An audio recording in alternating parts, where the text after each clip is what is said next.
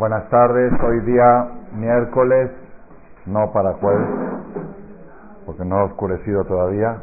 Estamos con el reloj de verano, es miércoles, miércoles, 7 de Iyar 5770. ¿Cuánto del Homer? Muy bien, no, no cuando, ok, cuando oscurezca. Cuando oscurezca, falta todavía media hora para la puesta del sol. 22 del Homer y de abril. ¿Qué es de abril? Ah, igual Homer y abril. Ah, está. Ah, 21. Ok. 21 de abril del 10.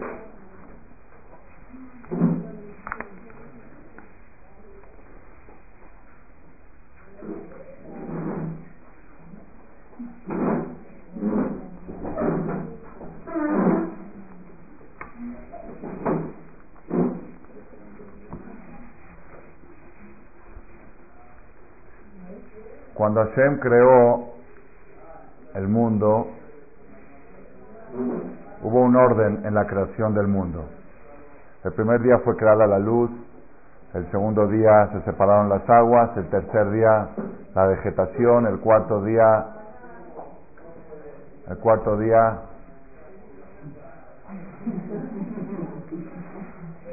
ayúdenme, el cuarto día, ¿dónde están las morot?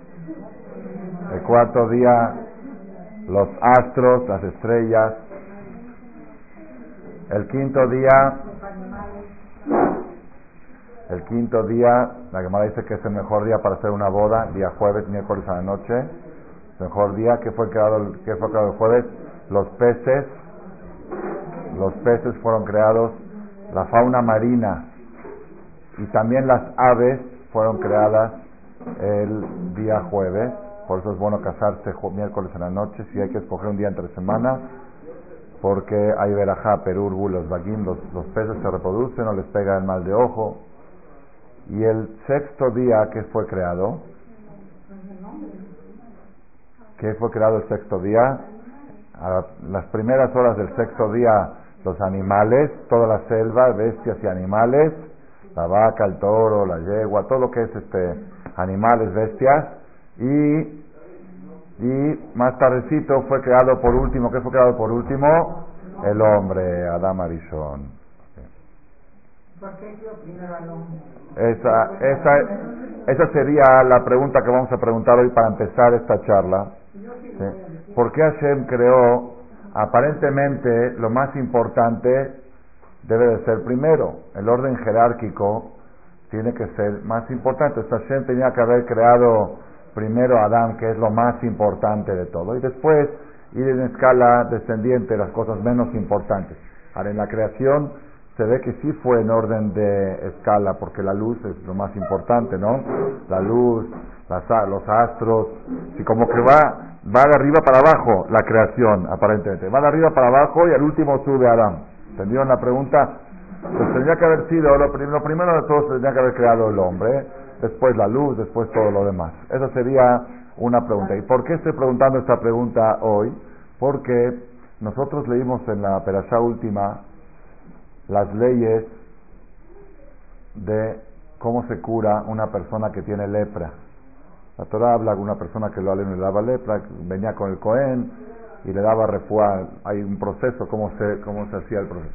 Y también habla la perashá última que leímos cuando nace un bebé, que la mujer, si es hombre, la mujer tiene siete días de Tum'a y 33 días de Tará y después tiene que traer un sacrificio. Y si, es, y si nació niña, 14 días y 66 días. Eso está en la perashá que leímos en la Torá la semana pasada, perashá Tazria. La semana antepasada, que el Jajam Malek todavía estaba en Israel, ahí, ¿qué se leyó? Se leyó el jardín zoológico. Hay un jardín zoológico en la Torah, ¿saben, no? ¿No conocen? Pues hay que agarrar el Shem Tov, un comercial. Shem Tov en la Perashá Shemini de Levítico, Levítico capítulo 11. Y ahí, cada vez que leíamos esta Perashá, mi papá me decía, mañana se va a leer en la Torah el jardín zoológico. Claro, cuando la Torah dice, estos son los animales que podréis comer, y estos son los animales, y empieza a decir nombres de animales que ni siquiera conocemos en Israel, en las escuelas religiosas que enseñan esta perashá, como parte de la enseñanza, en la semana que están haciendo esta perashá, los llevan a todos los niños de excursión a jardín zoológico. Dice, mira, este es Ako, este es Disho, este es Teo, este es Dan. Dice que estudiamos en la perashá, es este. Le muestra el libro y dice, es este. Ese jardín zoológico de la Torah está en la perashá Shemini, Levítico 11, donde te dice los animales permitidos, las aves permitidas. Y la Torah dice nombres de animales hasta rarísimos, incluso en la traducción del Shem Tov. Ustedes van a ver van a ver que dice que las traducciones son estimadas. No sabemos con precisión exacta el nombre de todos los animales, son nombres raros y se supone que esto se refiere al conejo y esto se refiere a esto. En, algunos sí se sabe, el toro sabemos que es el toro, pero hay, nombres de animales raros en la Torah. Entonces viene el Talmud y dice así, Ama Rabbi Samlai, dijo Rabbi Simlai, que era un rabino talmúdico, ¿por qué la Torah primero puso el jardín zoológico? Y después puso cuando nace un bebé, que se le hace Brit Milá, y cuando, y cuando nace una niña, y cuando... ¿Por qué empezó primero con los animales y después con la persona? Dice, así como la creación del mundo Dios creó primero los animales y después a la persona, también en las leyes, primero pusieron las leyes de los animales y después las leyes de las personas. ¿Le gustó? Se hizo ahora más complicada la cosa. Y con más razón, la pregunta es más fuerte. ¿Y por qué me pones primero a los animales y después a la persona? Aquí la señora tenía una propuesta para, para contestar. No, yo dije que primero al hombre y después a la mujer. Ah, eso es otra, esa, ese es otro tema, ese es para otra conferencia. No, yo lo voy a echando a perder ok, ese es, ese chiste, ok. Ok, bueno, Aquí dice la señora que por qué Hashem hizo al hombre y después a la mujer, porque echando a, aprender, a perder se aprende. Voy a ver si puedo aprender algo de, esta, de este chiste, ¿ok? Si, si, si aprendo algo lo voy a aplicar en alguna de las conferencias. Entonces, Rabotai, eh, porque según la Torah la que echó a perder, ¿a quién me echó a perder a quién? Echó a perder al hombre, y por eso tiene que traer jalá y todo eso. Ok. Rabotai, eh, la, pregunta es esta, ¿por qué Hashem en la creación puso al hombre hasta el final? Y, y, trasciende, tiene trascendencia. Ahí está que cuando la Torah viene a decir las leyes, primero te pones las leyes de los animales y después las leyes de la persona. ¿Por qué? Igual que en la creación. Quiere decir que hay una causa justificada para que sea así y por eso es así. Entonces, ¿cuál es la explicación? ¿Okay? El Talmud trae en Masejet Sanedrin, hoja 38, columna 1, dice el Talmud, cuatro razones creo que son cuatro, por las cuales Hashem creó primero toda la creación y después a Adam Arishon. Dice, un motivo es, mira qué curioso, ¿eh? Un motivo es para que no digan los herejes que el hombre le ayudó a Dios a crear el mundo. Pues Dios primero creó al hombre y dijo, ahora ayúdame a hacer el sol, a hacer la luna, como muchos podrían caer en ese error que Dios junto con el hombre, el hombre junto con Dios hicieron el mundo, vino, sí, así cuentan, cuentan que, cuentan que una vez mi maestro Rabades nos contaba, sí, que había una vez un señor, un, empresario muy importante, tenía, no sé, diez mil empleados, una empresa, fábrica, diez mil empleados, contrató, quería contratar a un, un gerente, un, empleado de, con algún cargo importante, ¿no?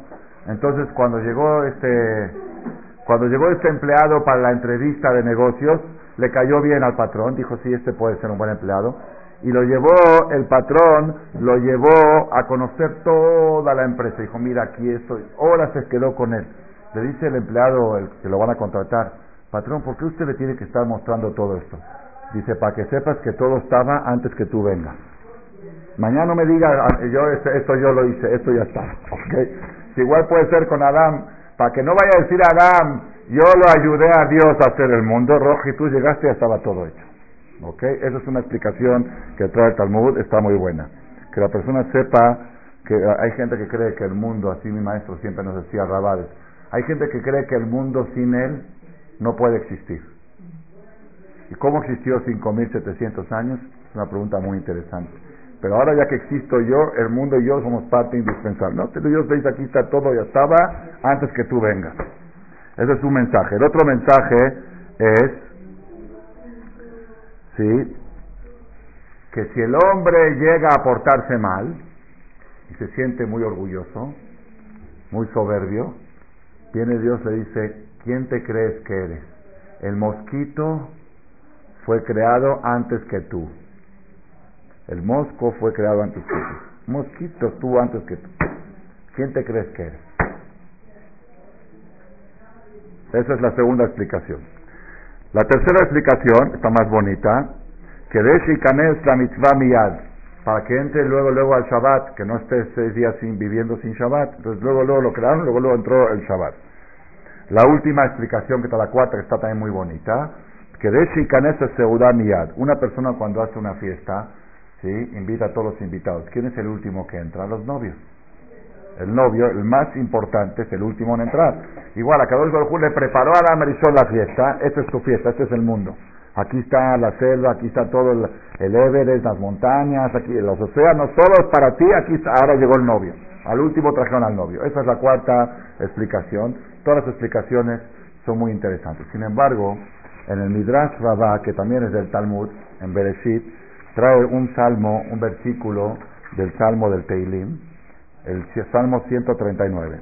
El Salmo 139 dice, Ahor vakedem sartani. Ahor vakedem sartani. ¿Qué quiere decir? Akadosh Baruchu, Ahor vakedem. Ahor, ¿qué es Ahor? Último, Ahor. Ahor es atrás, último, el más, el más atrasado. Vakedem es antes, ¿sí? Me creaste último y primero. Así dijo Adam Arishon, a David Amelech. Dios, tú me creaste al hombre, me creaste último y primero. ¿Qué quiere decir último y primero?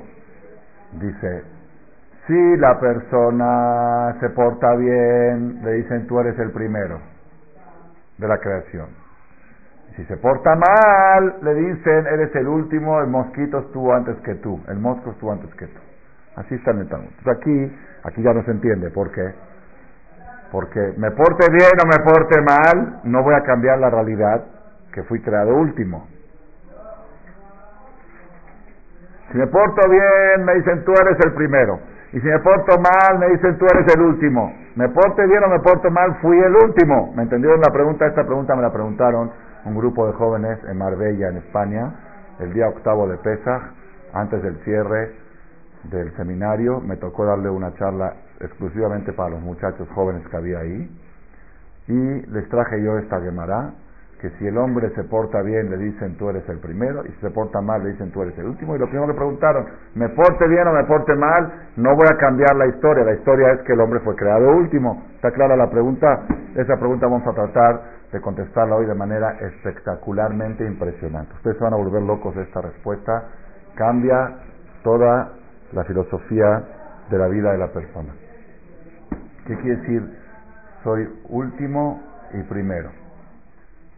Me porte bien o me porte mal, voy a ser, la historia es siempre, el hombre fue creado último.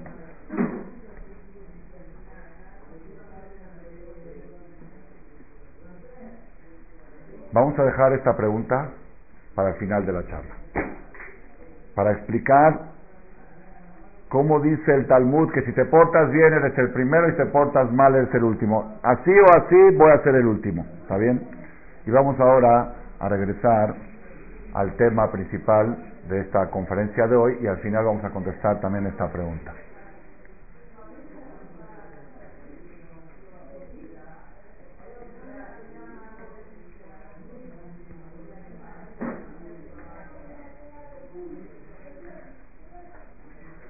El Talmud, voy a sintetizar algo que hablamos la semana pasada para poder continuar. Les prometí que íbamos a avanzar con el tema. El Talmud dice, es difícil llevar adelante un matrimonio igual como el cruce del Mar Rojo.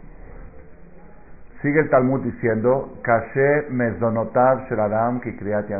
Es difícil la parnasá de la persona como el cruce del Mar Rojo. Y termina el Talmud, tercer cosa, es difícil la salud de la persona, el funcionamiento de su cuerpo, es tan difícil como el Keriat Yansuf. Estuvo aquí en la mañana hoy una persona de, de aquí de México porque vive en Miami y estaba él y su hermano y uno el hermano tiene un problema en el esófago, no me acuerdo cómo se llama el problema, de que cuando pasa la comida no entra, ¿no? ¿Cómo se llama? Que está cerrado, ¿no? ¿Cómo se... No, reflujo es cuando está abierto. El otro, Chantila, me dijo un nombre, como no se me olvidó ahorita el nombre. ¿Cómo? ¿Cómo? No, es, es un problema de que la comida no pasa. No pasa, se, se, le, se le vuelve a regresar. No pasa por. entre el esófago y el estómago hay una válvula que si está demasiado abierta provoca reflujo, que se sube la comida del estómago. Y si está demasiado cerrada, no, no pasa la comida. Entonces, en el caso de él así pasa de que no, normalmente cuando llega la comida al, al, al a, la, a, la, boca del estómago hay una válvula que se abre y deja pasar la comida y luego se vuelve a cerrar para que no haya reflujo. Así funciona normal. Cuando falla eso, o se queda abierta y hay reflujo todo el tiempo, es el problema de las, eh, de las este, úlceras y todo eso, o hay un problema al revés que es, es menos común, hay dos mil casos en Estados Unidos al año de ese problema, que se queda la válvula abierta y ya no se cierra. Al revés, que se queda cerrada y no se abre. Es decir, no, no hace esto cuando llega la comida. El cerebro no le manda la orden de que tiene que abrirse. Hay un problema en el nervio que no se abre. Y entonces la comida no pasa. Tiene que comer comidas ligeras o algo así. Me dijo, la única forma que pase su comida es por la fuerza de gravedad. La fuerza de gravedad hace que el peso de la comida pase. Pero, pero por, por el sistema que se tiene que abrir no se abre es una falla y le tienen que hacer una operación y le ponen algo ahí adentro para que pueda funcionar bien. Dijo, me dijo, me estaba diciendo que en la, entrevista que estuvo con el gastro, allá, la inminencia que existe en Estados Unidos de, esta, de esto, le dijo que cada vez los médicos están más impresionados de los movimientos que suceden en el cuerpo cada vez que uno mete algo a la boca y come todo el sistema digestivo, cada vez descubre más cosas. Como esto de la válvula, ¿quién piensa cuando está comiendo? Estoy comiendo, por favor, válvula, ábrete porque tiene que pasar la comida. No decimos en la verajada seriazar, si se llega a cerrar una demasiado, se llega a abrir una demasiado. Los doctores están impresionados de cómo, cómo puede ser tantas cosas que suceden cada vez que uno está sentado comiendo. Y, que si falla alguna se le complica. Estaba hoy desayunando esta persona y sufriendo, decía, esto no lo puedo comer, esto no puedo, porque no me pasa, se me queda atorado aquí. Pobrecito, nos veía todos comiendo de todo y sufría. Si dentro de un mes y medio me dio turno el doctor para cirugía y ya va a poder comer de todo. Entonces, dice el Talmud que la salud de la persona también, para que funcione, requiere la energía de Keriat Yansuf. Entonces, Rabotai, el cruce del Mar Rojo es el milagro más grande que hubo en la historia. No, no hubo algo igual. La prueba es que cuando queremos mencionar en la tefilá, antes de la unidad decimos, Maljutejarra, Uba, Neja, el reinado de Dios se vio en el mar. Kulam, Odube, Imblijo, todos dijeron Adonai, Imbloch, Lolam, Baet.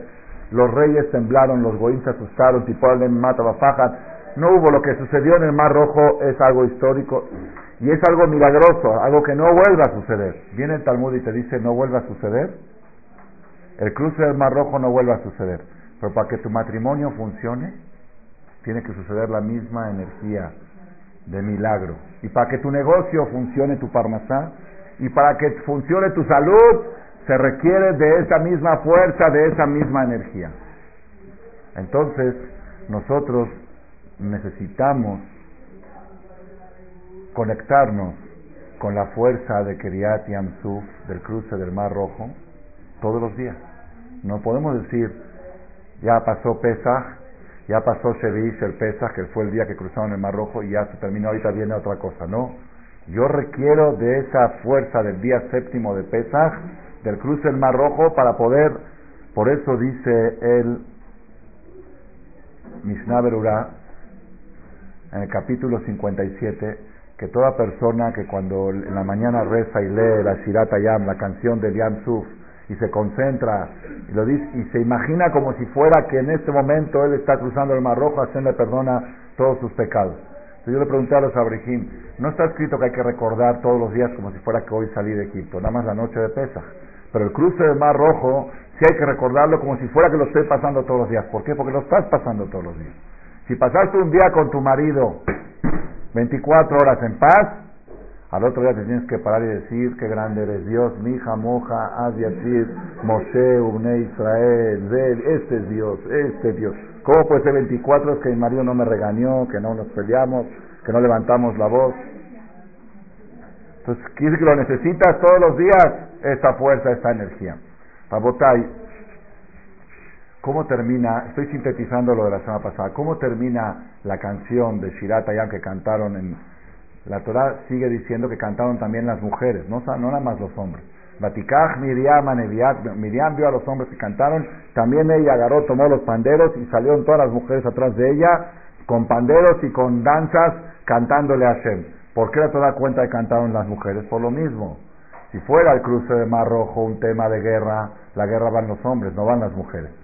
Pero como el cruce del Mar Rojo es un tema de matrimonio, de parnasá y de salud, lo necesitan tanto las mujeres como los hombres. Entonces también las mujeres cantaron la canción del Yam para decirte que también ellas requieren de esa fuerza para poder vivir en paz y vivir felices.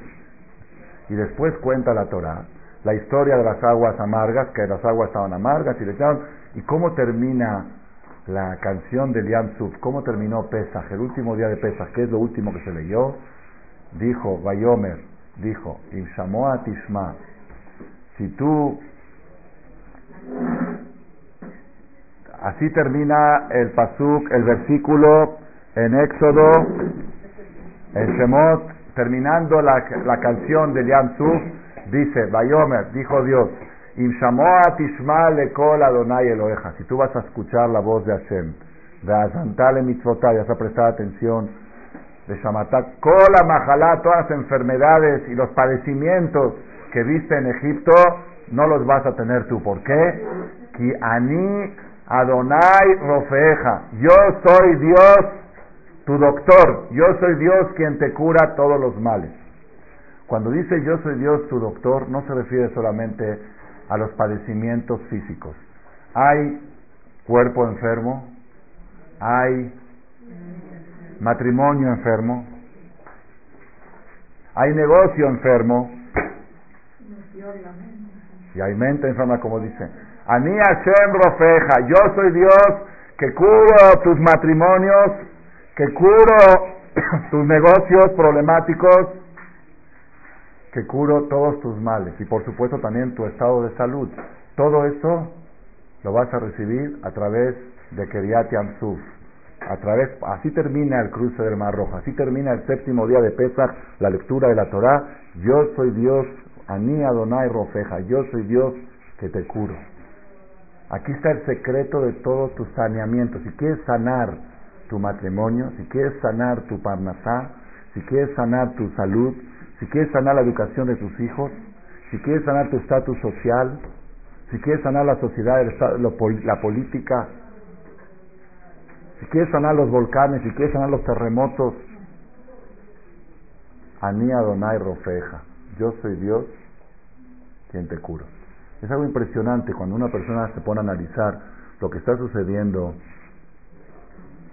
en Europa, no es algo normal, no es algo normal. De repente, hoy veían las noticias, 1.700 millones de dólares han perdido ya las líneas aéreas por los vuelos cancelados. Toda Europa, excepto unos países, están cancelados los aeropuertos porque no pueden volar. Lo más avanzado de la tecnología es la aeronáutica. Cuando uno vuela, dice, este es el hombre. ¿Cómo puede esto volar? Este jumbo, 600 pasajeros todos ahí arriba. Se impresiona uno. ¿Cómo el hombre pudo haber inventado esto? ¿Ah? Y lo que pesa el avión y todo esto está levantado y todo, ¿sabes lo que es? No te puedes imaginar el mundo sin la aeronáutica. Lo que es el avance de la tecnología, la, la inteligencia humana, el orgullo máximo del ser humano hoy en día es la aeronáutica. Y de repente no pueden despegar los aviones, ¿por qué? Porque hay un volcán ¿Y cuál es el problema? Que la ceniza del volcán se puede pegar en los motores y se cae el avión. Y están haciendo pruebas a ver si sí, si no, todavía no se atreven a mandar aviones de pasajeros comerciales. Un poquito para que tengamos idea. Cuando la gente dice, ¿cómo le va a ser Dios cuando llegue la última guerra del Masías para enfrentarse a todo este poderío? Man? Dice que se van a juntar Se van a juntar los musulmanes, así se la Torah, Ismael con Esab, con los cristianos, para ir en contra de Jerusalén. A ver, yo les pregunto, si se junta Obama con Irán y Rusia, dice, vamos contra Jerusalén. No hay nada que hacer. ¿Verdad que está terminado? Yo creo en Dios, pero ¿cómo le va a hacer Dios? Pues un volcancito un poquito fuerte, ya no despega ni un avión de guerra, no despega ni un misil, sale el misil y se cae porque se le pegó la ceniza, y se así de sencillo, pero así de fácil. ¿Cómo cuenta la Torah cuando fue las macot, las diez macot de Mitzrayim? La gente no se la imagina la noche del ser, cuando le contamos a los niños, no se imagina, viene Mosé y dice, ah, saca un poquito de, de, volcán, de así de ceniza, y se llena todo de piojo y se cuce, se hace todo oscuro el mundo. Y no pueden, ay, ¿cómo puede ser? Está el volcancito. Ahí tienes el ejemplo. Pero hoy en la mañana me dijo mi cuñado, Jajam Gaby Babor, mi mamá, es impresionante lo que me dijo. Dice, es coincidencia, es casualidad que este suceso sucedió en el día que los judíos conmemoran los crematorios, los judíos que fueron quemados en los hornos en Europa y que el mundo lo está negando. En la fecha en que el mundo, que, la fecha que los judíos conmemoran, 6 millones de judíos que los hornos sacaban humo, en esos mismos países está lleno de humo. En España no, porque en España no hubo, no hubo holocausto. Hubo Inquisición, pero hace 500 años. Pero que, que, que había humo de sangre judía, de carne judía, eso fue en Alemania, en Polonia, en todos los lugares donde están cerrados los aeropuertos, por humo. Y ustedes dicen que no hubo holocausto, que no hubo crematorio. Magishea Shoah hoy día está de moda. Los que reniegan los campos de concentración, que dicen que es un invento de los judíos. En esas fechas sale este misterio. Es un misterio, todavía no, no tiene explicación lo que... Y pensaban que tres días. Y ahí sigue. Hasta que no se hagan, pongan de acuerdo el mundo de que el holocausto existió y que hubo, quemaron personas ahí y que quizá ese volcán no va a parar, uno no sabe. Y no se puede, no nos podemos imaginar los cambios en el mundo que están sucediendo a raíz de que está paralizada la, la, la aeronáutica en Europa. Y dicen que se puede extender a otros lugares también. A Turquía, dicen que estaba por llegar a Turquía, ahí por la frontera. En Turquía también hubo hubo holocausto, hubo persecución de los nazis. Esto tenemos que, hay que abrir los ojos para pensar. Uno me dijo, y bueno, y aparte del volcán, ¿qué otra idea tiene Rabino para Dios, para Gog Magog? Pues muy fácil, si todo el petróleo se convierte en sangre, ¿cómo disparan los misiles? Si Dios dice, el petróleo antes era el río, el río, el león era la idolatría de los, de los egipcios, Dios la hizo sangre. Ahora la idolatría del mundo, el negocio número uno del mundo, primero es el petróleo. Si el petróleo se convierte en sangre, a ver, que salgan los aviones. ¿Ustedes saben que en Israel se cancelan vuelos cuando hay muchas palomas? Ah, porque una vez se metieron palomas en el motor y estuvo en peligro el avión de caerse. Cancelan vuelos y hay cosas especiales en, el área del aeropuerto cuando hay muchas palomas por ahí. Pues que Dios mande una manada de palomas, ya no pueden despegar los vuelos de Así de fácil es para Dios resolver. Eso es, es mutar para que entendamos. Rabotai, todos los problemas del mundo, Kola Mahalá, Santi de Mitzrayim, todos los makot que yo puse en Egipto, no los voy a poner sobre ti, porque yo soy Dios que te curo. A mí Hashem Rofeja. Yo soy Dios quien te curo. Entonces, ese es el mensaje final de Kediat Yansuf, del cruce del Mar Rojo. Y según lo que explicamos antes, necesitamos nosotros de esa fuerza para poder sobrevivir nuestra vida, nuestro matrimonio, nuestra salud y nuestra parnasá, requiere de toda esa rofeja, requiere de esa salud, de esa curación, de ese doctor para poder funcionar. Entonces nosotros no estamos ahora después de Pesaj y se terminó. Estamos nosotros con la fuerza, con la energía del último día de Pesaj que la estamos llevando para poder funcionar nuestros matrimonios, nuestros negocios y nuestra salud. Ani Hashem. Y la pregunta a la que vamos a explicar hoy, Hashem, ¿cómo se logra eso? ¿Cómo se logra ese Anía Hashem Rofeja? Una señora preguntó la semana pasada y le dije que iba a ser la próxima semana Bezrat Hashem. Nada más para, para que corroboremos esta idea. También esto lo trajimos la semana pasada por sin gráfico. ¿Cómo se llama el mes hebreo que estamos ahora? Iyar. El mes de Iyar. ¿Ok? Así se llama el mes. Aleph, Yud, Resh, Iyar. ¿Están viendo? ¿Ah? Doble Yud, puede ser doble, puede ser una, está bien. La, doble Yud la explicamos la próxima semana del INEDER, a ver, una vez. Pero normal se escribe así, en la Torah se escribe así. En el Sefer Torah sí está escrito. Aleph, Yud, Resh, esto es Iyar. Y si ustedes ven aquí, Ani, Amonai, Rofe, Eja. Yo soy Dios, su doctor. Con esto terminó el séptimo día de Pesach, la lectura de la Torah del cruce del Mar Rojo, y con esto estamos ahora en el mes. Por eso este mes se llama el mes de la salud. El mes de la salud es el mes de Iyar. Porque el acróstico de las palabras Iyar es Ani Adonai Rofeja. Y esto demuestra que Pesach no terminó todavía. Que la cruz, el cruce del Mar Rojo no concluyó. Lo estamos continuando con Ani Hashem Rofeja.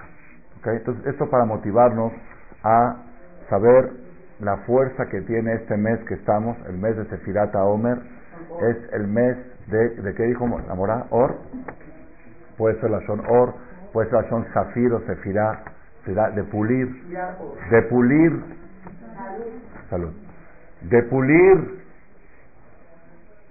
las escorias que tenemos, tanto físicamente, tanto en el matrimonio como en la, en la parnasá. Pulir, zafiro, zafirar Letarenu mi kelipotenu mi tumotenu. Así está escrito. Sefirata Omer es para pulir las escorias que tenemos que no nos dejan disfrutar de nuestros matrimonios, de nuestros negocios, de nuestra parnasa. Entonces, con esta introducción vamos a continuar. La pregunta es, bueno, ya, me, ya nos convencimos, aparentemente ya llegamos a la conclusión que este mes es el mes de la salud y la salud está relacionada directamente con el séptimo día de Pesach, que fue el mes pasado que salimos porque termina la Torah diciendo yo soy Dios quien te cura. Y curar no es solamente la salud física, sino matrimonios enfermos, salud, eh, negocios enfermos, como hemos explicado. ¿okay? La pregunta es ahora, ¿cómo hacemos para lograr esta fuerza del mes de Iyar? ¿Cómo hacemos para lograr la fuerza del mes de Iyar? Rabotai.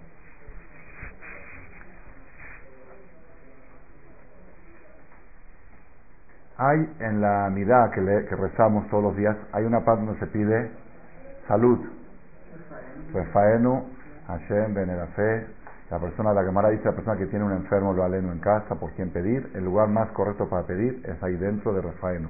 Refaenu, Adonai, Benerafe, Oshienu, Benibarsha, Kiteilatenu, Ata. Veale, Arujao, Marpele, Hol, Tajaluenu, Urjol, Majovenu, Urjol, Makotenu. ¿Sí? Una persona me dijo aquí en México que cada vez que reza esto, Así él se mueve todo el cuerpo, así. Para, para sentir que le estoy pidiendo a Dios que se cure este dedo y el otro dedo, que todo, que todo. Si es Rofer Rahman Benemanata, porque tú eres un Dios. Baruch bendito tu Dios, Rofe Jole Amo Israel, que cura a los enfermos de su pueblo Israel. En la época de Rabbi Natán Aibeshit, que estuvo hace como 200 años, aproximadamente 150 años, con el Yabes, con todo eh, Arot Vash, había mucho problema, como siempre, entre los, los condes eh, católicos que acusaban a los judíos de todas las calumnias de sangre, todas esas cosas conocidas, y siempre buscaban cosas para, para atacar a los Yehudim de la misma tona. El conde de Polonia de aquella época era muy amigo de Rabbi Natalia porque admiraba su inteligencia. Rabbi era muy, muy superdotado, muy inteligente. ¿Cómo, ¿Cómo se conocieron el conde con Rabbi El conde era mayor y Rabbi tenía 17 años. Dijeron, hay un muchachito muy, muy, muy inteligente entre los judíos. Llegó con él, lo mandó a traer y estaba sentado el conde, este, no me acuerdo su nombre, en su trono y atrás de él tenía una imagen así y le dice el conde a Jonathan Ayusit, joven Jonathan, me enteré que eres muy inteligente y por lo pronto te quiero pedir que digas unas palabras en honor a nuestro Señor. ¿Se puede? Es uno de los pecados que hay que dejarse matar. Idolatría, todo lo que está relacionado con idolatría no se puede. Y ahí es la muerte, si no le haces caso, le dice, te digo que te pido que digas unas palabras en honor a nuestro Señor.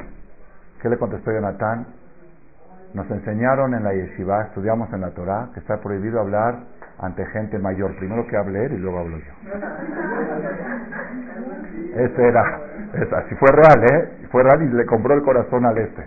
Es como con, con inteligencia, con humor, le contestó, dijo, a ver, que hable primero. Ah, no puede hablar, pues tampoco me puede escuchar. Ok, bueno.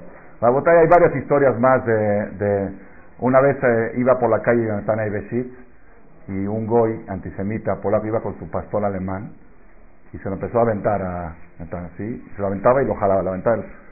Le dice, perdón, le dice en polaco, perdón joven, perdón chavo, yo no sé qué le pasa a mi perro, pero cada vez que ve a un judío se altera. Le dice Jonathan, sí, es cierto, todos los perros cuando ven judíos se alteran.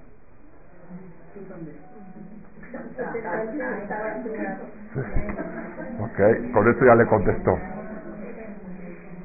Luego una vez el conde le dijo, te doy un rublo si me muestras dónde está Dios.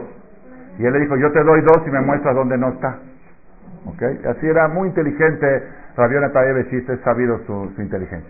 Entonces una vez llegó el conde y le dijo, ¿sabes qué? Estoy muy enojado contra los judíos, ahora sí estoy muy enojado. ¿Por qué? Yo leí en los libros de rezos de ustedes, de Shentov, se ve que sacaron uno en, polaco, sacaron un Shentov ahí, una contraducción, que dice en el rezo de ustedes, bendito tú Dios que curas a los enfermos del pueblo de Israel. Rofe Jole amó Israel. Ah, entonces Dios cura nada más a los enfermos judíos y a los que no son judíos que se mueran. ¿Qué están insinuando? Dios cura a todos. Profe Kolbazar, Umaflilazo. Dios cura a todas las personas, no nada más a los judíos. ¿Y por qué ustedes en el rezo dicen, bendito Dios que curas a, a los enfermos del pueblo de Israel? Es muy fuerte la pregunta. Cada vez que llego a este rezo, me acuerdo de esta pregunta. Cada vez que llego. Profejo, ¿le curas a los enfermos del pueblo de Israel? ¿Los goyim que no los cura? ¿Quién los cura? ¿Y También Hashem. Entonces, ¿qué? Le contestó la Yonatanay Besit. Espectacular lo que van a escuchar ahora.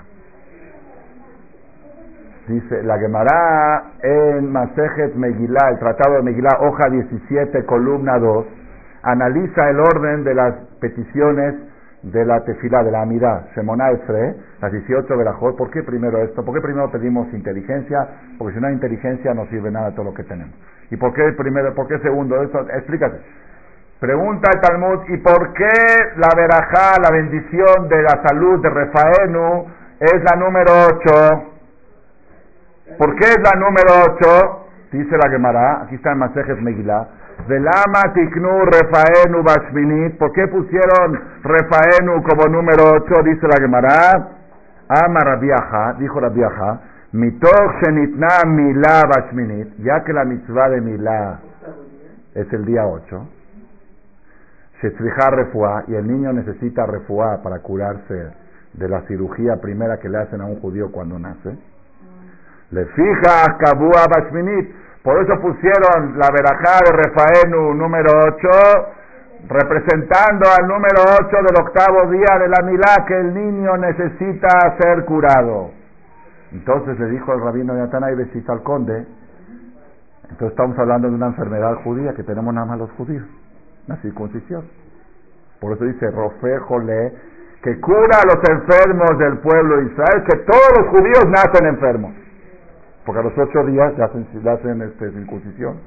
Ustedes saben que en el, en el balance, en el, ¿cómo se llama? En el estado físico, para condición física para ser piloto de la Fuerza Aérea, es mundial.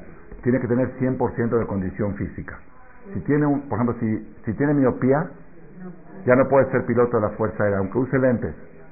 Ya le baja la condición. Tiene que ser 100% de condición. Si tiene pie plano, tampoco ya no puede ser. Este, tiene que ser 100% condición física para ser. Nada más en Israel la ley cambia. En Israel es 97% condición física. No existe un judío que tenga 100% de condición, porque todo judío pasó una cirugía el día octavo de su nacimiento. Eso baja la condición física. Es una enfermedad. Entonces, bendito tu Dios que curas a los enfermos del pueblo de Israel. Todo judío nace y a los ocho días se enferma. porque el dato en cirugía. ¿Está bien? Así le contestó el rabino y se conformó el conde y terminó la historia. Pero Rabotai, yo quiero profundizar un poquito más en esto. No solamente es la verajá número 8, porque el Brit Milá es el día 8 y los judíos que tienen Brit Milá necesitan curar. No es así. Yo creo que aquí hay algo más profundo. Toda la salud, la refuá del pueblo de Israel se conecta con el Brit Milá, con el día 8. Por eso la verajá de Refaeno es la verajá 8. El pueblo de Israel, el día que viene el ángel a curar al bebé, ya que cura al bebé, cura a todos los demás. Si la fuerza de la refuá, de la salud que recibe el pueblo de Israel, la recibe a través de la curación del Brit Milá. Por eso es tan importante asistir a un Brit Milá. Y los que asisten reciben verajá. ¿Por qué? Porque ya que viene un ángel a curar, hay una, hay una historia, una historia real impresionante. ¿Cómo? Sí, una historia impresionante, la escuché esa de Rab. La, había escuchado hace mucho, hace poco la escuché de Rab Levinstein también. Dice que había un, un, este, un señor que estaba muy, muy enfermo en sus últimas. ¿sí? Y su esposa, que no me acuerdo si era su esposa, su nuera o su hija, estaba embarazada. Creo que era su, su nuera, su hija o su nuera estaba embarazada y dio a luz, dio a luz este, un niño. Iba a ver Brit Milá, pero el papá, el abuelo, el papá del abuelo estaba en las últimas, en las últimas. Entonces dijeron, los que nos acostumbran que no ponen nombre de personas mientras viven, solamente después de Entonces dijeron, ya está en sus últimas el abuelo, esperamos que se muera y le hacemos el tour y le ponemos el nombre del abuelo.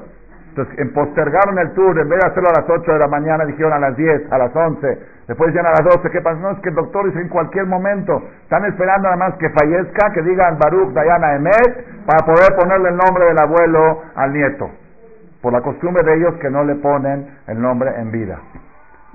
Llegó el jajam, el rabino principal, llegó al tour, y dice, ¿qué pasa que no empiezan el tour? Es que están esperando que se muera el abuelo. Dice, de ninguna manera, hagan el tour rápido. Hicieron el tour, el abuelo se levantó, se curó, caminó. Preguntaron, ¿qué pasó, rabino? Dice, sí. Dice, como tenía que bajar el ángel Rafael a curar al bebé, te paso, curó al abuelo. ¿Cómo estaban al revés? Estaban ustedes, estaban ustedes peligrando la vida del abuelo. Era una oportunidad para curar al abuelo. Entonces de ahí también aprendemos que la fuerza de la salud del pueblo de Israel se conecta con la fuerza del número 8.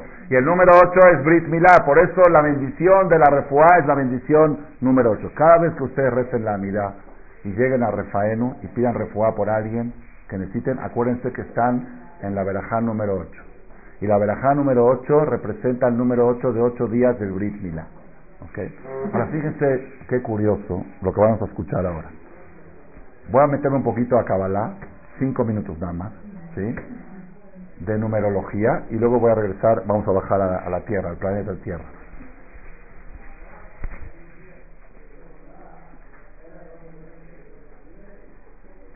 Saliendo de Pesach, ¿qué perashá se lee? Vaihi Bayoma Shemini. Fue la perashá, no la pasada, la antepasada. Y fue el día 8. Y en realidad no era el día 8. El octavo día era, era el primer día de Nisan, el día de la inauguración del santuario, pero era el día 8 del entrenamiento. Siete días estuvieron entrenándose para aprender a hacer el servicio, y el día octavo se inauguró el Mishkan. Bayom Shemini. La Torah lo llama 8, pero era el 1. Era el primero de Nisan, era el 1, pero el día 8 de la preparación. La operación se llama Shemini. Así termina Pesach Shemini. ¿Está bien? La semana pasada leímos la Torah, la que sigue después de Pesach Dice, una mujer que cuando engendre de edad Zahar y tenga hombre, una mujer que engendra y tiene hombre, entonces, Bayoma Shemini, el día octavo, le van a hacer la circuncisión. Así está la la mitzvah de Milá está en la operación la semana pasada. Otra vez, Bayoma Shemini, la primera semana después de Pesach, Shemini. La segunda semana después de Pesach, Shemini. La tercera es la que sigue, que dice el leproso, que tiene que hacer? Bayoma Shemini, el día octavo, Yadish Tetorim, y le van a salpicar siete veces, Ajat le mala, Beseba le mata, otra vez ocho. Estoy impresionado, es Hidush de este año para mí. ¿eh? Todo lo que viene después de Pesach está relacionado con ocho. Espérense, ahorita viene una bomba más grande. Todo lo que viene está relacionado con ocho. ¿Ok?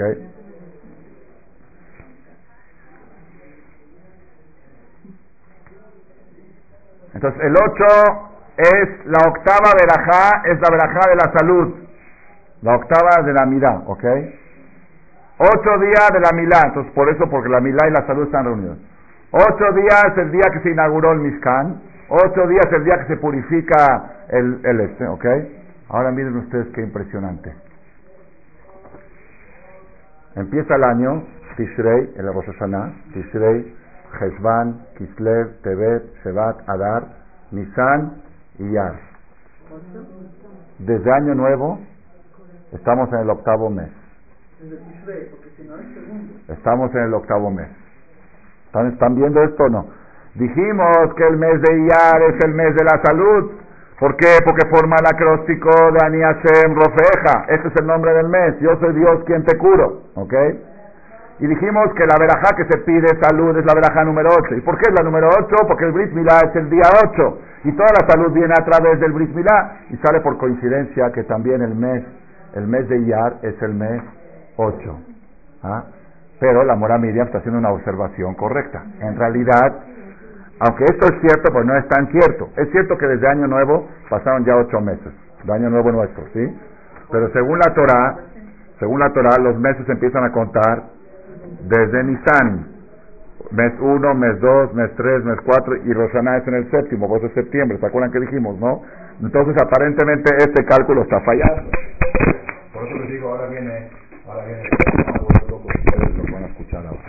Hidush, Hidush de este año, Rabotai, vale la pena que el rabino vaya a Marbella y que se vaya a Israel, que se ausente un mes para que vuelva lleno de energía y la transmita y la transmita al ¿Qué, dije, qué dicen?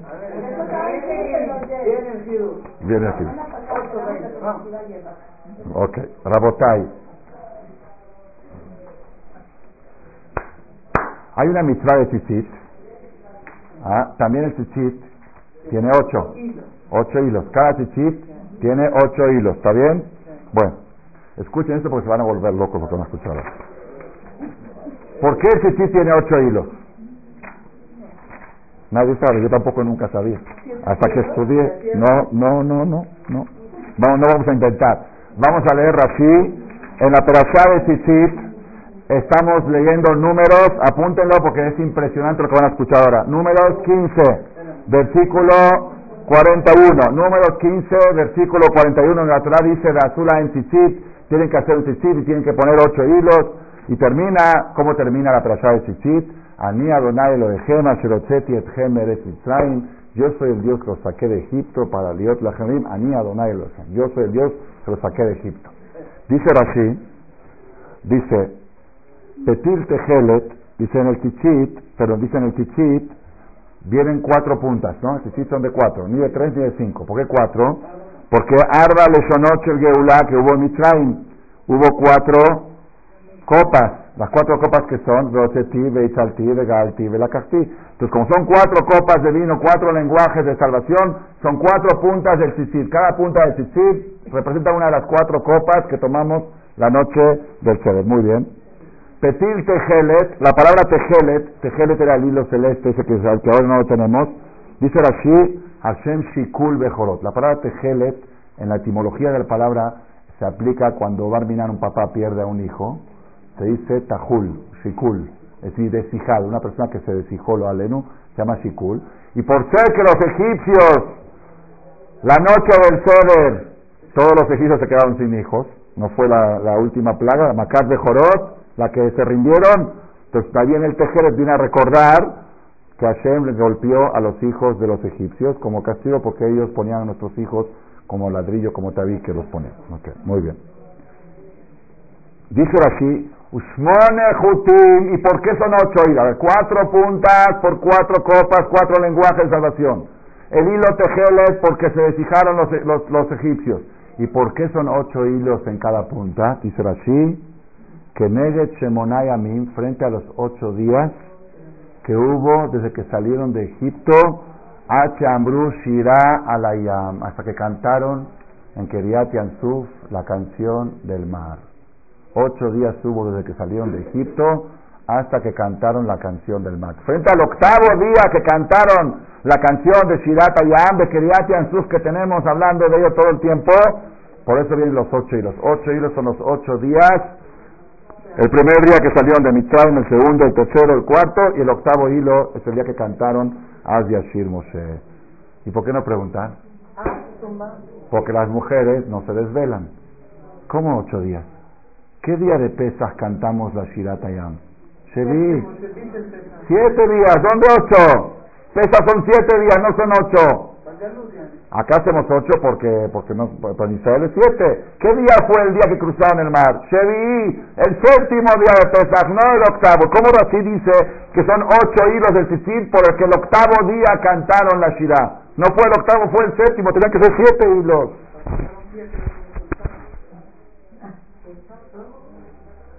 Más vale una buena pregunta que una mala respuesta. Bueno, así nos enseñó el Rabales. Mejor nos quedamos con una buena pregunta. Escuchen qué impresionante este Hidush. Este es de Jajam Shaul Malek. Y después lo vi escrito en un libro. Todavía no viene la bomba. La bomba ya se está por acercar. Dice Rashi. Escuchen este Hidush. Antes de que se entregue la Torah, el día empezaba en la mañana y terminaba en la noche. Por ejemplo, ahora, ¿ahora qué es? ¿Miércoles o jueves? Para la Torah, en el mundo es jueves, en el mundo es miércoles, ahora es miércoles en la noche. Pero para la Torah es jueves. Eso empezó después de la entrega de la Torah. Antes de la entrega de la Torah, está escrito claramente en la Biblia, en la Perashá de, de, de, de Bo, el día 14 en la noche coman matzah. No es 15, es 14 en la noche. Adio de hasta el día 21 en la noche. No es 21 en la noche, es 22. Antes de la entrega de la Torah, el día empezaba en la mañana y terminaba en la noche, como es normal en todo el mundo. Hoy es miércoles, todavía no es jueves. Y el viernes en la noche es viernes en la noche, no es sábado. Después de la entrega de la Torah, cambió el sistema. El día empieza en la noche y termina, por eso Shabbat empieza viernes a la noche y termina sábado en la noche y todo, todo es al revés. Entonces, si el día empieza en el día y no en la noche, el pueblo de Israel cuando salieron de Egipto, en la noche. Y cuando cantaron la Shirah en el día, era octavo y no séptimo. Hoy es el séptimo día de hoy el día 21 es el día séptimo de Pesach. Pero en aquella época que salieron de Egipto, el día 21 era el octavo día de la salida de Egipto. ¿Por qué? Porque salieron el 14 en la noche, no era 15 todavía, y cantaron la Shirah el 21. ¿Entendieron? Por eso dice aquí, ocho hilos de Chichit frente al día octavo que cantaron la Shirah. En realidad la Shirah fue cantada el día 21 de Nisan, que hoy es el séptimo de Pesach, pero en aquella época era el octavo de Pesach porque el día empieza en la mañana y no en la noche en aquella época. ¿Y cuándo es la creación? Está, bien, esa pregunta se la dejo para otra ocasión. Bayere Baiboker es, ¿por qué, ¿por qué empieza el día en la noche? Se aprende de Bayere Baiboker, pero mientras los judíos no tenían Torah y no tenían el Bayere Baiboker como Torah, ellos se regían como se rige el mundo. Amanece, empieza el día, oscurece, termina el día. No hay que al oscurecer empieza un día. Eso es lo. Shabbat tampoco. Shabbat tampoco. Sí, el Shabbat sí, pero los judíos, los judíos contaban las fechas como se contaba en todo el mundo hasta la entrega de la Torah. En la entrega de la Torah, cuando se acerque la fiesta de Shavuot, Belín, acuérdenme, les voy a dar una explicación por qué a partir de la entrega de la Torah cambia este concepto, que el día empieza de la noche. ¿Cómo se relaciona eso con la entrega de la Torah? Pero de todos modos, ¿a qué quiero llegar? Sea cual fuere la explicación, está escrito en Rashi que los ocho hilos del Tzitzit es porque el octavo día cantaron la Shirah. Y si el octavo día cantaron la Shirah, quiere decir que la fuerza del cruce del Mar Rojo también está con el 8 y no con el 7. ¿Están escuchando? Fíjate. Entonces el Brit Milá, 8. Refuá, 8. El mes de la salud, 8. Y los Tzitzit, 8. ¿Por qué Tzitzit 8? Porque el cruce del Mar Rojo fue el día 8. Y si estamos diciendo que para que funcione el matrimonio se requiere de la fuerza del cruce del Mar Rojo, se requiere y eso fue el 8, entonces también para que funcione nuestro matrimonio, nuestra salud y nuestro negocio, tenemos que conectarnos con el número 8. Y ahora le contesto a la mora también, ¿por qué estoy hablando de que este mes es el mes 8, si es el mes 2, porque todavía no recibimos la Torah, la Torah vamos a recibir, después de que recibamos la Torah, este mes va a ser el 2. Pero ahora mientras estamos en el proceso previo a recibir la Torah, si estamos viviendo las cosas como si fuera que están sucediendo, salimos de Egipto, el día 8 cantamos Keriat Yansuf, el mes 8 es el mes de la salud, y acá recibimos la Torah y a partir de aquí cambia la numerología, esto ya se convierte en 1, 2 y 3 y cambia el día y la noche y todo lo que cambia. Pero ahora estamos antes de la entrega de la Torah y estamos en el mes 8. Entonces Rabotai, pero quiere llegar a algo. No, no, no, nada más lo quiero cerrar así. Esto fue Kabbalah, ya olvídense la Kabbalah. Ahora vamos a, vamos a la, a la parte práctica. ¿Qué es 8? ¿Por qué Brit 8? ¿Por qué el cruce del Mar Rojo el día 8? ¿Por qué la fuerza? Ustedes saben que nosotros vamos a contar, estamos contando siete semanas, ¿no? Siete semanas de Sefirat Omer. Sí, ¿y cuándo se entrega la Torah? En la semana octava, en la semana ocho. Se cuentan siete semanas y se entrega la Torah en la semana ocho. La mujer cuenta siete días y está con su marido el día octavo. La noche, no, séptima noche es octavo. La mujer está con su marido, la mujer está con su marido la noche octava después de que empezó a contar. Entonces el 8 está todo el tiempo haciendo el matrimonio y haciendo toda la... Entonces, ¿cuál es, qué, es lo que está escondido acá? Nada más les voy a decir en, en breve el punto cómo está. Todo lo que es naturaleza es 7. El número 7, toda la naturaleza son 7 días de la semana, 70 años vivimos, es ciclo de siete, son siete, siete este, planetas, Shevako todo lo que es bajo, bajo la fuerza de la naturaleza, todo lo que es materia, está bajo el número siete. Cuando vamos al número ocho, ya se trata de lo, lo espiritual. El cuerpo de la persona está bajo el número siete. El alma de la persona es ocho. Todo lo que es Rujaní es ocho. Es una regla Totalmente. Por eso el Brit Milá es el día 8. Porque Brit Milá es un pacto con Dios y el pacto con Dios lo hacemos nuestra alma con Hashem. Por eso tiene que ser el día 8, el día que representa lo espiritual. Entonces, Rabotai. Esta no la sabía. Esta está buena. Dice la Morá Miriam. ¿Cómo se dice, cómo se dice 8 en hebreo? Shmona. Shmona cambia las letras Neshama. Shemona es Neshama. Ahora Rabotai, miren que precioso que está todo esto. La persona, el ser humano, está compuesto de dos partes, de cuerpo y de alma. ¿Está bien? El cuerpo de la persona es siete.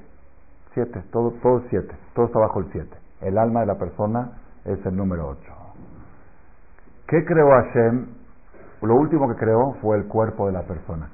Las almas de las personas, ¿cuándo fueron creadas? Eso es el Hidush. Esa es hay discusión. O el día domingo o el día lunes. Cuando Moshe fue a partir el mar, hubo un diálogo entre Moshe y el ángel que representa el mar. Hubo un diálogo, una discusión. Le dijo, pártete para que crucemos el mar. Le dijo el mar, yo no me voy a partir porque tú estás cumpliendo la voluntad de Dios y yo también estoy cumpliendo. Dios me ordenó a mí que yo tengo que circular por aquí. Entonces tú haces tu misbot y yo hago mi misbah. Mi. Y aparte le dijo el mar, yo soy más importante que tú porque tú fuiste creado el día sexto de la creación y yo fui creado el día segundo, el día lunes, las aguas. Entonces los, los menores tienen que respetar a los mayores. Yo soy mayor que tú. Así le, así le dijo el mar. Moshe Rabenu forzó al mar y finalmente tiene razón el mar. ¿Cómo, cómo, cómo se va a partir el menor ante el mayor? El mayor, el mayor tiene más, el mayor ante el menor. ¿Cuál fue el error? El cuerpo de Moshe fue creado el día viernes. Los cuerpos fueron creados el día viernes. Las almas fueron creados el primer día de la creación o el segundo. Okay, entonces, es lo que dice el rey, el rey David. Ahor Vakeden Sartani. Tú me creaste último y primero. Si la persona se porta bien, le dicen tú eres el primero. Si se porta mal, le dicen tú eres el último. Preguntamos, ¿me porte bien o me porte mal? Fui el último. No. Si tú resaltas más tu parte espiritual, tu alma vale más que tu cuerpo, le das fuerza a tu alma, tú eres el primero, tú eres el domingo, no eres del viernes. Por si para ti lo que vale es comer, dormir, pasear y lo que hace el animal, tú, el mosquito estuvo antes que tú. ¿Entendieron cómo funciona la cosa? Si tú eres, si tú resaltas tu Neshama, tú dices, yo soy Neshama, yo soy alma, entonces tú eres el primer día. Y si eres del primer día, tienes fuerza sobre toda la, creación. Si tú eres cuerpo, eres del último día y eres el más, el último de todos, después del mosquito. Está el mosco antes que tú. Entonces, para que tú puedas dominar al mosco, tienes que ser del primer día. ¿Cómo te haces el primer día? Resaltando tu alma. Esto es, es algo espectacular. Cuando le preguntan a una persona, miren qué belleza lo que les voy a decir ahora. Le preguntan a una persona, ¿cuántos años tiene? ¿Qué tiene que contestar? ¿No? Por ejemplo, una persona que tiene 50 años, ¿qué tiene que contestar? Depende. Mi cuerpo, 50. Mi alma, 5770. Así es, tal cual, así como lo están escuchando. Yo, Saúl Malek, tengo 5770. Yo, ¿quién soy yo? Yo no soy esto. Esto es, esta es mi vestimenta, yo no soy esto. Yo soy lo que se creó el día domingo, no lo que se creó el día viernes. Yo soy lo que se creó antes que el mosco, antes que los animales. Esto, esto es el mosquito es mejor que yo en este aspecto. Entonces por eso la persona tiene que siempre darle fuerza a lo que es la neshama de uno. Ahora, ¿qué es el alma de uno? ¿Qué es el alma de uno? El alma de uno, dice el Zohar, ¿qué, qué es el alma? ¿Se puede definir qué es el alma? El alma es una partícula de Hashem de Hashem. Cuando Hashem le sopló el alma a la persona, dice el Zohar, Dios no sopla, no tiene boca para soplar, sino Dios le insertó parte de sí dentro del cuerpo de la persona. Entonces viene a Kadosh Baruj y dice, Ani Adonai Rofeja. La parte de Dios que llevas adentro, esa es la que te va a curar todos tus problemas. ¿Están escuchando? Llego a esto ahora. Estamos en el mes de Iyar. Es el mes octavo el mes de la salud. La verajá octava es la verajá que pedimos salud. El día octavo es el día del Brit Milá. Todo lo que es ocho, el día todo lo que es ocho representa a lo espiritual.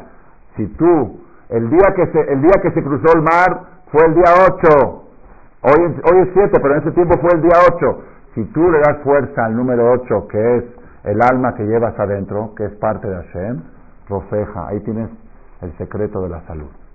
Y si tú le das fuerza a la parte material, pues ahí está el problema de todas las enfermedades. Rabotay, uno dice, bueno, ¿y cómo se aplica esto en la práctica? El Talmud dice que el ser humano se compara en tres cosas a los ángeles y en tres cosas al animal. Come y bebe como el animal, se reproduce como el animal y hace sus necesidades fisiológicas como el animal.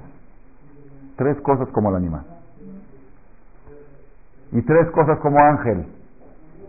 Camina con más de kufá, camina erguido como los ángeles y no en cuatro. Habla la zona Kodesh, habla hebreo como los ángeles y piensa como los ángeles. Entonces, tú haces un balance en el día.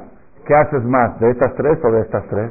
Eso define si eres Ajor Baquel, si eres de los primeros o de los últimos, si eres del domingo o del viernes.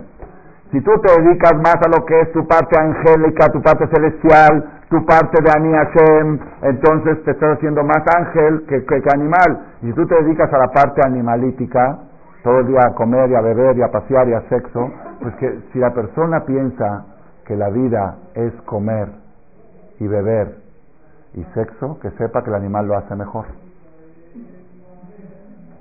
El animal come. Yo no veo animales muertos de hambre. Hay más personas muertas de hambre que animales. El animal bebe. El animal tiene sexo libre. El gato no tiene pena. Cuando se le antoja la gata, ahí en el boulevard los pueden ver. Y no tiene que esconderse de nadie, no hay infidelidad, no hay celos, no hay cheques que cubrir. Ahí está. Tiene el gato, yo, yo he visto un gato sin, sin, sin WhatsApp, así de real. Yo he visto una gata güera de ojos azules asoleándose en un chapoteadero de Cuernavaca. Yo la vi. Se metía en el chapoteadero y se acostaba en los camastros de Cuernavaca. Yo me pregunté, los dueños de esta, los que construyeron este conjunto, ¿cuántos sudaron para construirlo y para hacerlo y para mantenerlo? Y esta gatita viene, se mete ahí, se chapotadera, y se revolcaba así, se volteaba para el otro lado, estaba soleándose. ¿Cuánto necesita? Uno dice, no, no, no, pero no, yo, a mí no me, yo no digo comer, dormir y sexo, pero el hombre nació para volar, para volar, pues te hubiera hecho águila. El águila vuela sin pasaporte, sin visa, sin problema de volcán, sin pagar boleto de avión, sin business class. si Dios quisiera que vueles, te hubiera puesto alas. No, no, tú dices, no, ¿sabes qué? Lo principal es nadar. Nadar, me encanta, sí. Si Dios quisiera que nades, te hubiera hecho delfín. El delfín lo hace mejor. Todo lo que las personas disfrutamos de las cosas materiales, el animal lo hace mejor. Comer y beber, animal. Sexo lo hacen mejor.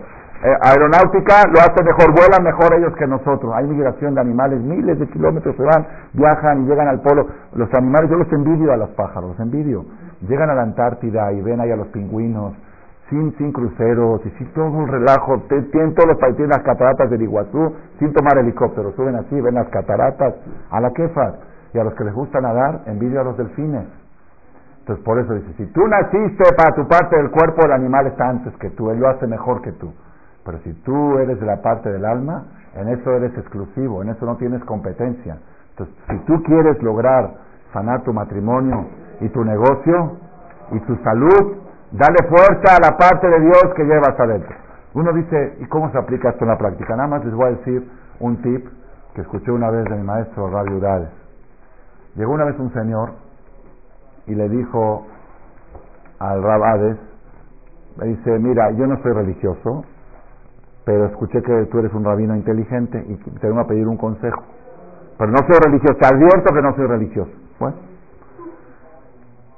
dice, ¿cuál es tu problema? Dice, tengo, mi matrimonio no funciona, tengo muchos problemas con mi mujer, nos peleamos todo el tiempo y ya no sabemos qué hacer. Y yo escuché que tú eres un rabino inteligente y me puedes dar un... Pero no soy religioso. Dice, muy bien. Dice, ¿qué me consejo me das? Dice, sí, ¿te pones tefilín? Dijo, no, dijo, empieza a ponerte tefilín todos los días. Pero te dije que no, te dije que no soy religioso. Dice, no, no, no, no religioso. Ponte el tefilín todos los días y se va a resolver tu matrimonio. ¿Se me puedes explicar cómo se va a resolver el matrimonio con el tefilín? Le dice, a ver, dime, ¿tú qué haces todo el día? Trabajas, comes, duermes, sexo. Trabajas, comes, duermes, sexo. Trabajas, comes. ¿Qué diferencia ve tu mujer de ti a un perro? ¿Qué, ¿Qué, tiene tu mujer en ti para valorarte? ¿Qué, ¿Qué, cosa ve en ti importante? Comes, trabajas, comes, duermes, sexo, trabajas. ¿Qué ve en ti? Cuando le digas mañana a tu esposa, me voy a levantar media hora antes, porque me voy a poner el tefilín, si ah, eso el perro no lo hace. Eso el gato, ah, mira mi marido, media hora antes de lo habitual se levantó, para, hacer algo espiritual, para hacer algo intelectual, ya cuando la mujer empieza a valorar a su marido, el Shalom Bait empieza a caminar. Cuando vienen conmigo matrimonios, parejas con problemas, y generalmente no son parejas religiosas, les digo, ustedes vinieron con un rabino, no con un psicólogo. Después que escucho el caso y les doy los consejos, digo, una condición les pongo para seguir la terapia. Tienen que insertar espiritualidad dentro del matrimonio. ¿y ¿eso qué tiene que ver? dije, muy fácil. Porque el alma tuya y el alma de tu mujer son una. El cuerpo son dos. Y si, ustedes le dan fuerza al cuerpo, están dando fuerza a lo que los separa.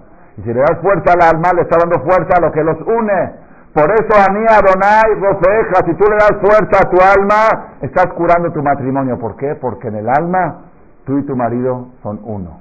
Entonces, si, el matrimonio es más alma que cuerpo, igual pasa en la parnasá. La parnasá de la persona, Adama Arishon, antes del pecado, no requería trabajar. La parnasá le llegaba solita. ¿Por qué? Porque su alma era fuerte y su cuerpo, cuando ya pecó y le dio fuerza al cuerpo, empezaron los problemas de parnasá. Igual los problemas de salud. Todos los problemas de la vida de la persona se resuelven con una palabra. Ani Hashem. Busca al Dios que llevas adentro. ¿Cuál es el Dios que llevas adentro? tu alma. ¿Qué es tu alma? Es el número 8, porque es lo que está por encima. por eso el Brit Milá el día 8, la Berajá de Refaim el día 8, el Keriati Ansuf, el cruce del Mar Rojo fue el día 8, la entrega de la Torah es la semana octava y todo lo que esté relacionado con el número 8 está relacionado con la solución a todos los problemas. Señor para que nos ayude, que podamos resaltar nuestra alma para poder conectarnos con la fuente de la salud y que tengamos buenos matrimonios, buena parnasá y buena salud. Amén, queridos.